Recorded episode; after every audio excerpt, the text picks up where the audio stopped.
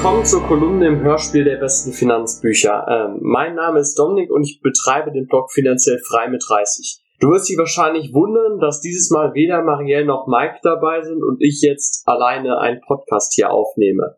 Ich hatte bereits mit den beiden ein Interview aufgenommen zu meinen drei Lieblingsfinanzbüchern und sie haben dabei scheinbar gemerkt, dass ich sehr viele Bücher lese und deswegen vielleicht auch für den Podcast etwas Interessantes vorstellen könnte.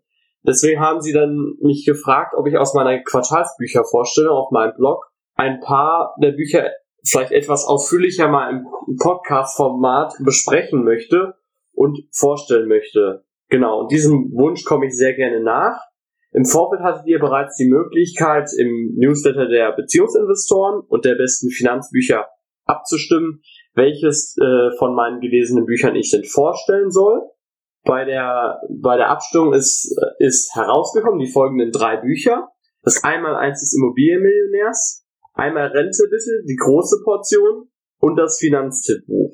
Weil es wäre vielleicht, es wäre viel zu viel gewesen, wenn ich alle Bücher, die ich jedes Quartal gelesen habe, etwas ausführlicher ausstellen, vorstellen will. Und der Sinn dahinter war einfach, dass ich vielleicht über eins Einzelbücher vielleicht mal ein bisschen mehr was erzählen kann oder was ich daraus mitgenommen habe. Der Fokus bei der Besprechung soll auf den folgenden Fragen legen. Zum einen, für wen ist das Buch geeignet? Was ist der Inhalt? Und was war meine größte Erkenntnis, die ich aus dem Buch mitgenommen habe? Lass uns direkt starten. Ich fange an mit Das Einmaleins des Immobilienmillionärs. Das wurde von Dr. Florian Roski geschrieben und ist ein relativ dünnes Taschenbuch mit knapp um die 100 Seiten, wo es um die Grundlagen der Immobilieninvestition geht. Bevor ich das Buch gelesen habe, hatte ich noch kaum Berührungspunkte mit Immobilien oder Immobilieninvestments und hatte nur im Blogbereich was dazu gelesen. Also es war für mich das, das erste Buch, was sich näher und konkreter mit dem Thema Immobilieninvestition beschäftigt hat. Ich finde, es ist ein sehr guter Einstieg, weil dort drin ist es quasi ein kleiner Leitfaden, in dem beschrieben wird, wie fange ich an?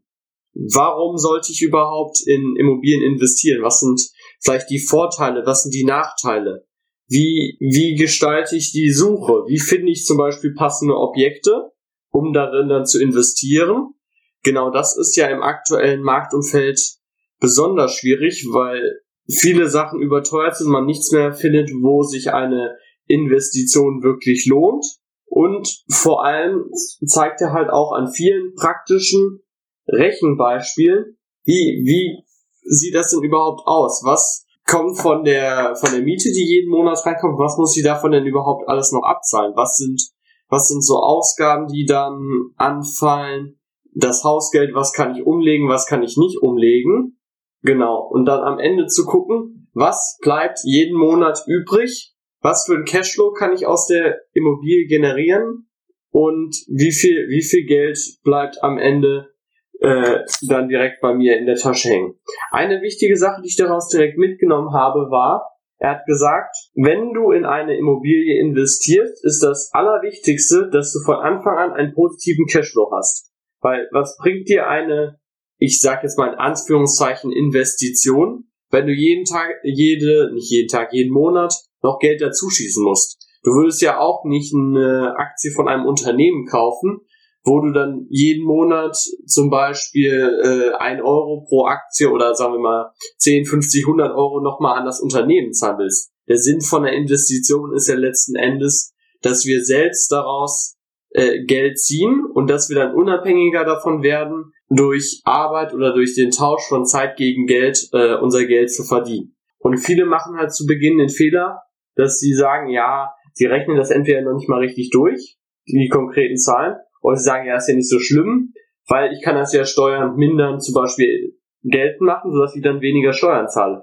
Aber das Wichtigste ist ja erst zuerst mal zu gucken, lohnt sich das Geschäft an sich und nicht äh, zahle ich mehr oder weniger Steuern danach. Das ist ja, das ist ja nicht äh, die Zielsetzung davon. Wenn ich nur weniger Steuern zahlen will, dann kann ich ja auch irgendwie anders mein Geld ausgeben aber dafür sind Immobilieninvestitionen halt nicht gedacht.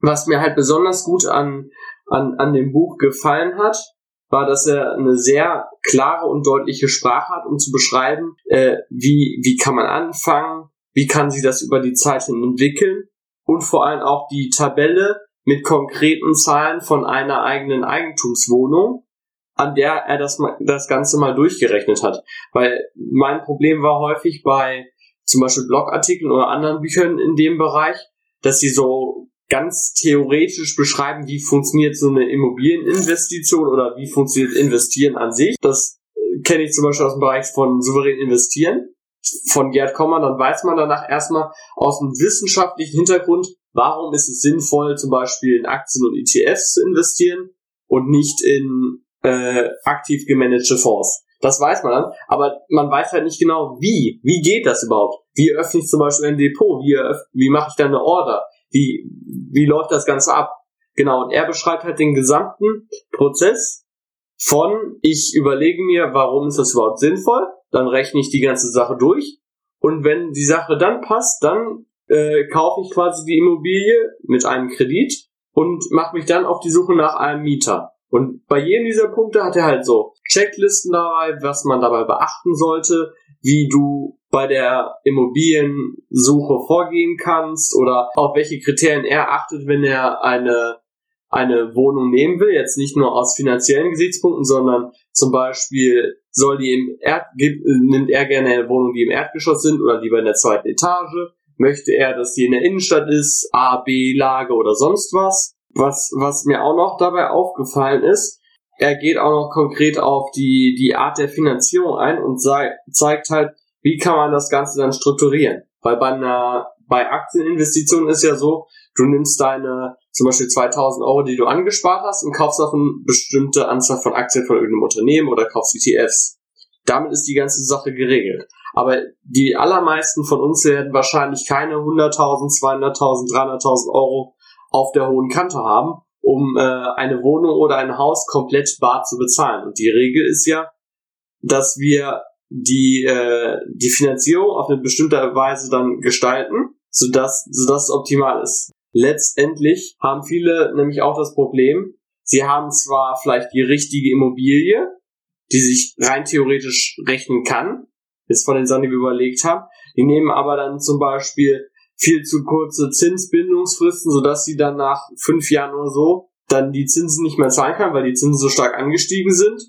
Und dann ist das ganze Investment äh, dann im Prinzip für die Katz gewesen, weil man dann daraus nur das Geld verliert und nichts daraus ziehen kann.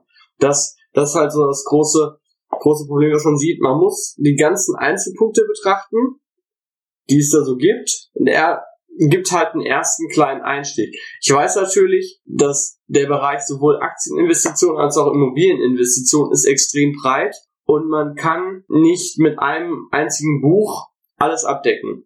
Deswegen ist es auch eher so, würde ich sagen, von dem Buch her, es gibt einen Einstieg, man weiß erstmal so, wie sieht der gesamte Prozess aus und könnte ich mir eventuell vorstellen, mal in Immobilien zu investieren. Wenn man dann aber natürlich mehr wissen will, zum Beispiel, wie ist jetzt konkret das Mietrecht oder was für Besonderheiten kann man noch bei Finanzierung beachten oder wie konkret gehe ich jetzt ran und mache Preisverhandlungen mit einem mit jemandem, der seine Immobilie verkaufen will. Solche Sachen gehen natürlich nicht drauf ein, aber es wird alles drumherum. Erstmal der gesamte Prozess von Anfang bis Ende, wie sieht's aus, wie rechne ich das und erstmal, dass man einen, einen Anfangspunkt hat, um da reinzukommen. Mein größte, meine größte Erkenntnis aus dem Buch war, dass der Hebeleffekt einen extrem großen Vorteil bietet gegenüber Aktieninvestments. Da, davor hatte ich, hatte ich mich halt hauptsächlich mit Aktien-ETFs beschäftigt. Er hat halt konkret ausgerechnet, wie, wie die Unterschiede so aussehen können oder wie man im Prinzip mit einer Anfangszahl, zum Beispiel man zahlt 10.000 Euro an für eine Immobilie und dass sie sich quasi durch die Mieten, die gezahlt werden, mit der Zeit von selbst abbezahlt. Und nur durch die 10.000 Euro, die ich angezahlt habe, kann ich mit der Zeit zum einen Geld rausziehen und ich baue gleichzeitig noch Vermögen auf. Während ich, wenn ich zum Beispiel äh, eine bestimmte Summe in Aktien investiere, dann kriege ich im Prinzip in Anführungszeichen nur die Rückflüsse daraus und dann, dann ist Schluss. Es kann natürlich nochmal steigern, aber nicht so extrem, wie es dann bei Immobilien der Fall ist. Äh, ich hatte mir das auch nochmal an, an einem Beispiel so kurz vorgerechnet quasi. Wenn man 100.000 Euro in Aktien investiert, ist das schön. Da hat man zum Beispiel ein äh, sehr dividendenlastigen Portfolio, kriegt man vielleicht 4% Dividende. Das bedeutet, nach Steuern kriegt man 3000 Euro jedes Jahr.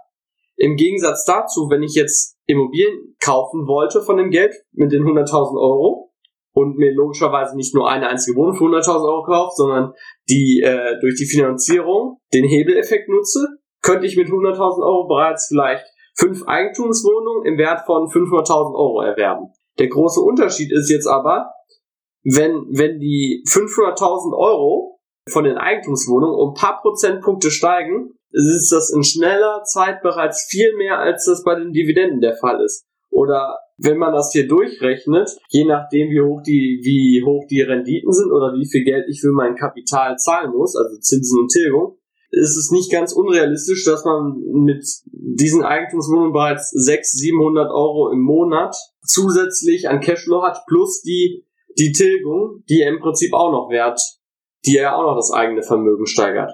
Das ist natürlich jetzt im Podcast ein bisschen schwer zu beschreiben mit den konkreten Zahlen, aber ich hoffe, du, verstehst, was ich meine. Weil mit den 100.000 Euro, die ich in Aktien investiere, habe ich dann im Prinzip mein komplettes Investment durch. Die 100.000 Euro und das kann jetzt zum Beispiel mal um 100% steigen.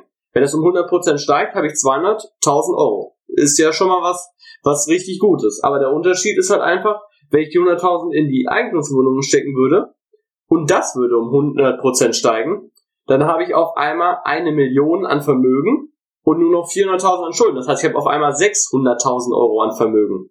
Und einfach dies zu verstehen, dass du durch einen Hebel viel, viel mehr Kapital bewegen kannst und dadurch extrem viel Gewinne machen kannst. Auf der anderen Seite besteht natürlich auch ein größeres Risiko, weil das natürlich auch in die andere Richtung wirken kann. Wenn deine Immobilien jetzt die Hälfte des Geldes verlieren und du aber einen Großteil darüber äh, fremdfinanziert hast, dann hast du auf einmal einen Haufen an Schulden. Das, das muss man natürlich auch sehen.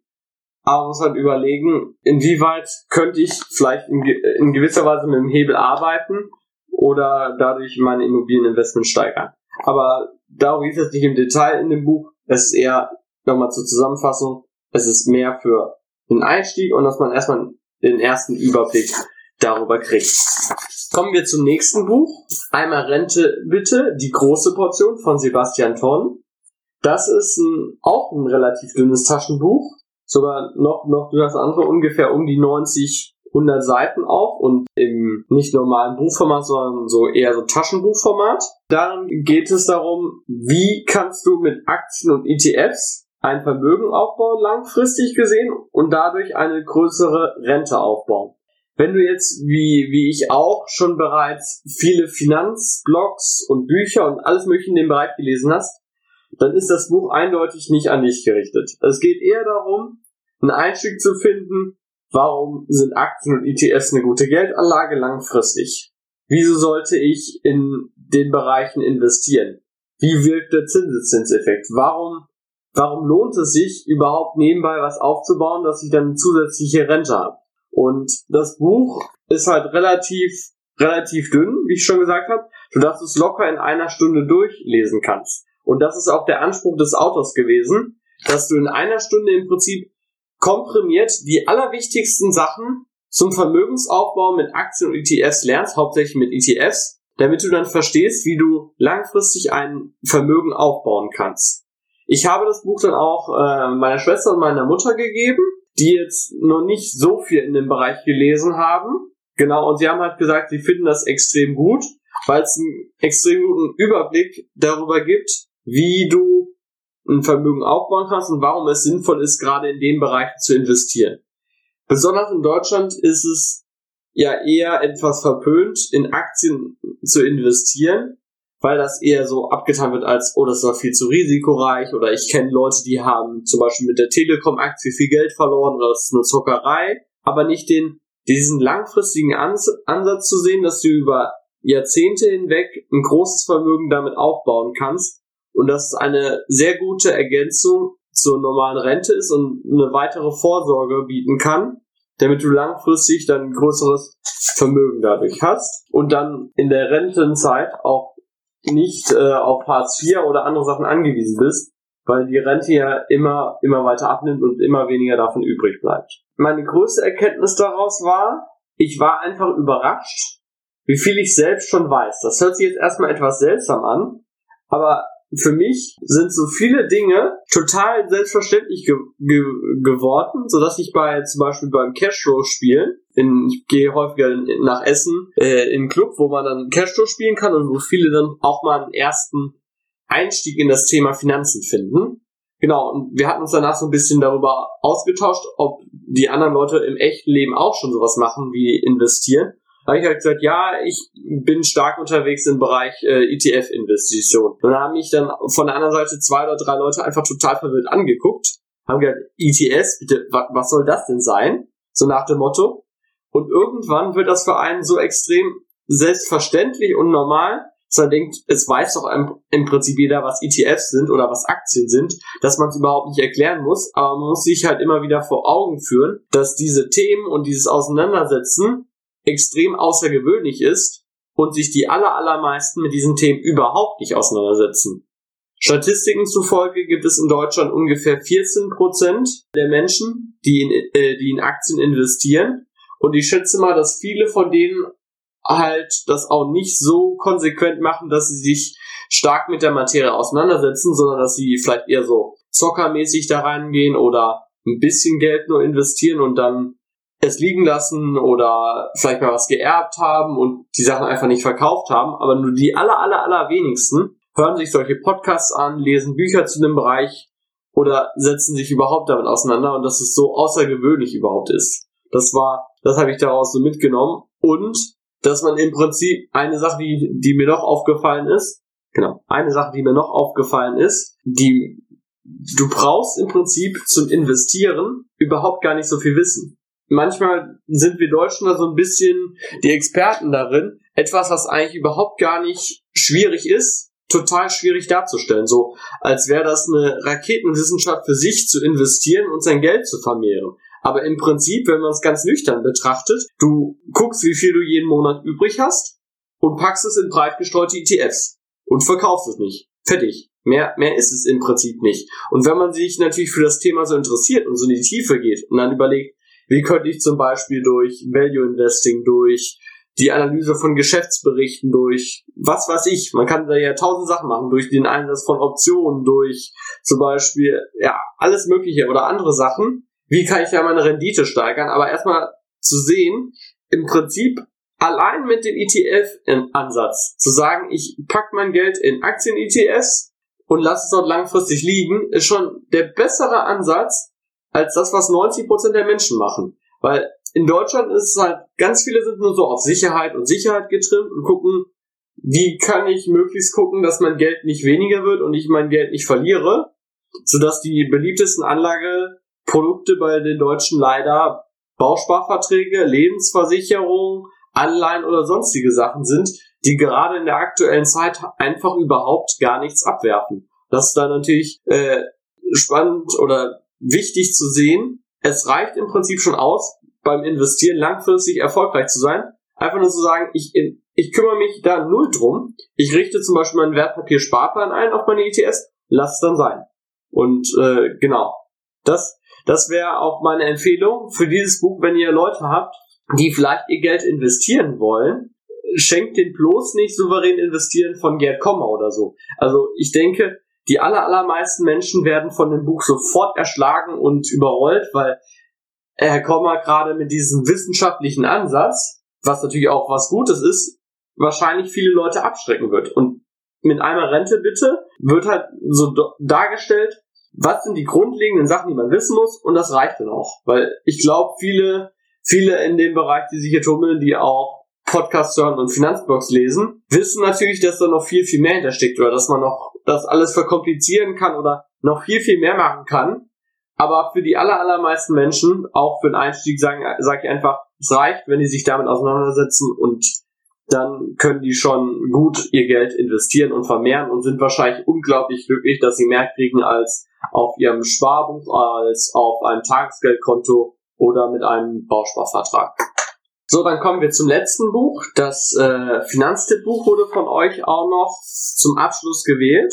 Der Autor ist Hermann Josef Tenhagen und der ist quasi der Chefredakteur von dem großen Verbraucherportal Finanztipp.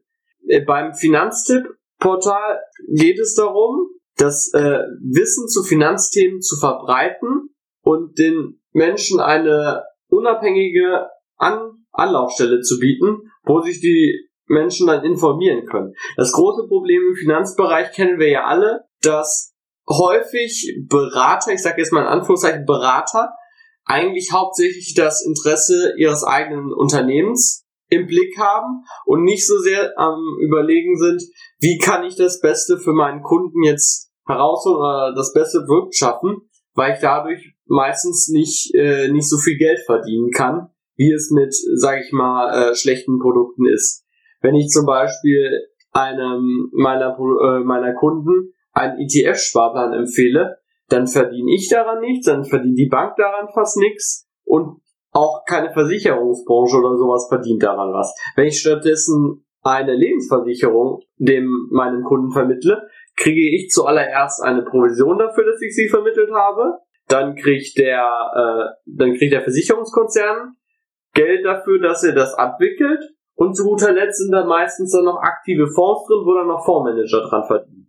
Alle Leute verdienen daran, nur nicht derjenige, der es selbst macht. Und das haben sie sich zum Ziel gesetzt, zu gucken, was sollte man wissen und wie gibt es Möglichkeiten im Umgang mit Geld mehr rauszuholen. Das Buch selbst ist quasi so eine Art Zusammenfassung von dem, was sie auf ihrer Webseite haben, damit man mal einen kompletten Überblick von, von A bis Z hat, wie kann man mehr Geld im Alltag sparen. Das Wichtigste hierbei ist, dass das Buch im Prinzip gar nicht für mich gedacht ist. Die Zielgruppe sind Menschen mit einem eigenen Haushalt, weil es geht da drin darum, wie findet man den, den besten Stromanbieter, den besten Handyvertrag, was gucke ich am besten bei Versicherungen und wie kann ich Kosten bei der Geldanlage vermeiden. Im Prinzip das Versprechen, das das Buch gibt, dass die Durchschnittsfamilie, wenn sie alle die Sachen umsetzt, im Jahr 2000 Euro zusätzlich sparen kann. Mir hat es halt mal wieder verdeutlicht, das Buch, wie, wie viele Sachen es zu wissen gibt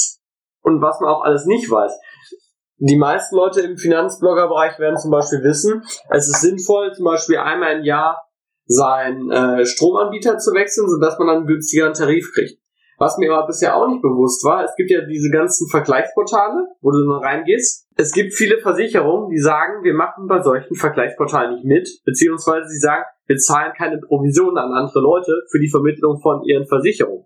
Das heißt, im Prinzip wären sie eigentlich die günstigsten, aber in den Vergleichsportalen tauchen sie gar nicht erst auf, weil die Vergleichsportale daran nichts verdienen können. Und das mal erstmal auf dem, auf dem Schirm zu haben, ist, man denkt ja meistens so, die Vergleichsportale, die werden ja wirklich dann das beste und günstigste Angebot dann rausholen. Es ist wahrscheinlich schon deutlich besser als die meisten Produkte, aber das ist es in vielen Fällen auch mal nicht, weil, weil sie einfach diese Produkte dann einfach nicht anbieten oder nicht im Sortiment haben und nicht verglichen werden. Und zum anderen äh, wird halt auch bei den verschiedenen Produkten darauf eingegangen, was ist wichtig, worauf muss ich bei den Vertragsbedingungen achten. Denn die Versicherungsunternehmen, ich nehme die jetzt einfach mal als Beispiel, sind ja auch nicht blöd und denken sich so, ach, egal, wir gucken jetzt nicht darauf, wie wir jetzt bei den Vergleichsportalen sind, sondern die werden natürlich ihre Angebote so zurechtschneiden dann, dass sie möglichst weit oben landen. Nur häufig passiert das halt unter der Bedingung, dass sie dann im Kleingedruckten oder ein paar Details verändern, sodass sich auf einmal die Leistung komplett ändern. Und wenn man sich dort in dem Bereich überhaupt nicht auskennt, damit nicht auseinandersetzt, denkt man sich, ja, gut, ich nehme einfach das, was ganz oben ist, wo der günstigste Preis ist, und dann lasse ich das mit dem, mit dem weiteren Vergleichen, dann habe ich das beste Angebot. Aber das kann überhaupt nicht sein im Prinzip. Weil du kannst immer äh, damit ziemlich, ziemlich hinfallen quasi, wegen gerade diesen versteckten Produkten. Äh, nicht Produkten, wegen diesen versteckten Bedingungen. Meine, meine größte Erkenntnis, als ich das Buch gelesen war, zu sehen, wie spannend es ist, dass die meisten Leute sagen, ich kann überhaupt nicht sparen. Also viele, viele von den Dingen, die hier genannt wurden, äh, hatte ich natürlich schon auf dem Schirm, weil ich mich intensiv mit dem Thema Finanzen auseinandersetze. Aber es gibt noch trotzdem viele andere Punkte, wo ich überhaupt nicht vorher drin gedacht habe, wo man dann Geld sparen kann oder irgendwie durch äh, ein paar kleine Veränderungen extrem viel rausholen kann. Und die meisten Leute sagen halt gerade, ich kann nicht sparen, weil, weil das von ihnen ein innerer Glaubenssatz ist, weil sie meinen, es gibt überhaupt keine Möglichkeiten und ich möchte mich nie einschränken und alles, äh, das funktioniert alles überhaupt nicht und ich kann ich kann halt einfach überhaupt nicht finanziell vorankommen. Und gleichzeitig sehe ich bei den Leuten dann aber meistens, dass sie für zum Beispiel 50 Euro im Monat einen Handyvertrag haben, wo bei mir ein 10 Euro Handyvertrag reicht, dass sie ihre sich um Strom und Handyverträge und Versicherungen überhaupt nicht kümmern und gar nicht gucken, was man dort machen kann. Zum Beispiel ein ganz einfacher Trick ist, wenn man, wenn man finanziell äh, gut aufgestellt ist, dass man seine Versicherung nur noch jährlich bezahlt. Dann fällt nämlich der, der Aufschlag weg, die die Versicherungen dafür nehmen, weil das ist natürlich für die Versicherung selbst ein größerer Aufwand, jeden Monat das Geld abzu, abzubuchen, verbuchen in ihrem System und so weiter, weswegen sie halt einen kleinen Bonus geben, wenn man direkt fürs gesamte Jahr zahlt und das Risiko für, das, für den Ausfall ist viel geringer. Und man, genau durch diese kleinen Veränderungen kann man teilweise viel Geld rausholen und kriegt trotzdem noch die gleichen Leistungen. Und die meisten sind halt einfach nur zu faul, irgendwas zu tun, irgendwie sich damit zu beschäftigen oder zu überlegen, was, was könnte ich denn machen, um noch mehr Geld rauszuholen, weil sie schon von vornherein sagen, ich kann sowieso nicht sparen, mein Einkommen ist zu gering und diese ganzen Punkte. Eine Geschichte vielleicht nochmal zum Abschluss, die diese ganze Aussage nochmal ein bisschen unterstreicht. Ich bin ja beim, beim Zoll und der Zoll macht unter anderem auch äh, Vollstreckung von Forderungen. Jetzt gibt es natürlich Leute, die sind nicht direkt insolvent, aber die haben so ein geringes Einkommen, dass man von denen nichts mehr weiter fänden kann, wenn sie kein Vermögen haben. Die Voraussetzung dafür ist die, dass sie einen äh, Offenbarungseid ablegen, zum Beispiel dann zu uns kommen und dann sagen, wie ist deren Einkommenssituation, was haben die für ein Vermögen und was sind so die Ausgaben, die sie haben, wie viel ist auf dem Konto. Und das Spannende war einfach, die haben so die einzelnen Posten aufgestellt und ich habe mir schon so im Kopf, bin ich die so innerlich durchgegangen, habe so gedacht, da könntest du sparen, das könntest du machen, hier nämlich zum Beispiel so einen teuren Handyvertrag, den ich mir niemals holen würde oder äh, andere Punkte. Es stimmt natürlich, es ist nicht leicht mit einem geringen Einkommen. Die waren, glaube ich, eine Familie von vier Leuten, also zwei Erwachsene, zwei Kinder, die, ich weiß nicht mehr genau, 1600 Euro netto oder so im Monat zur Verfügung hatten, alles zusammen. Das ist selbstverständlich nicht leicht, aber dann zu sehen, gleichzeitig, wenn man sich die Ausgaben anguckt, ihr könntet dort auch was machen und nicht nur nicht nur, dass sie sich dadurch einschränken müssten, das, das wäre noch gar nicht mal der Fall. Aber wenn man überhaupt er, zum einen erstmal das, den Blick hat, welche Möglichkeiten gibt es überhaupt alles, Geld zu sparen und die eigenen Ausgaben zu reduzieren, dann findet man immer einen Weg. Immer. Egal, egal wie die finanzielle Situation ist, du kannst immer irgendwas sparen. Immer. Und besonders dann, wenn du bereit bist zu sagen, ich verzichte auf bestimmte Sachen, ich verändere mein Leben in gewisser Weise, zum Beispiel ich gehe weniger aus oder sonst was. Aber selbst wenn du nichts verändern willst an deinem Leben und deinen Lebensstil komplett beibehalten willst, musst du nur ein bisschen an der Art und Weise was verändern, wie deine Verträge abgeschlossen sind. Und direkt kannst du dann dadurch Geld überhaben, ohne dass du überhaupt eigentlich was merkst. Und das fand ich einen wirklich spannenden Punkt, der mir gerade bei diesem Buch nochmal deutlich geworden ist. Das war schon mit meinen drei Büchern, die ich euch dieses Mal vorstellen wollte, beziehungsweise vorstellen durfte, nachdem ihr abgestimmt habt. Ich wäre jetzt mal darauf gespannt, was ihr zu den Büchern sagt oder ob ihr vielleicht eins dieser Bücher schon gelesen habt. Sonst bedanke ich mich für, bei euch fürs Zuhören und freue mich schon auf einen weiteren Podcast. Nochmal vielleicht zum Abschluss ein kleiner Hinweis. Das war jetzt für mich der allererste Podcast, den ich aufgenommen habe und es ist noch etwas seltsam hier allein im Zimmer zu sitzen und mit dem Computer zu reden. Wenn ich mich also ein bisschen häufig verhaspelt habe oder häufiger Fehler gemacht habe, entschuldige ich mich schon mal bei euch und äh, freue mich natürlich gerne über Verbesserungsvorschläge oder wie ich es in der Zukunft besser machen kann. Ich wünsche dir einen schönen und erfolgreichen Tag.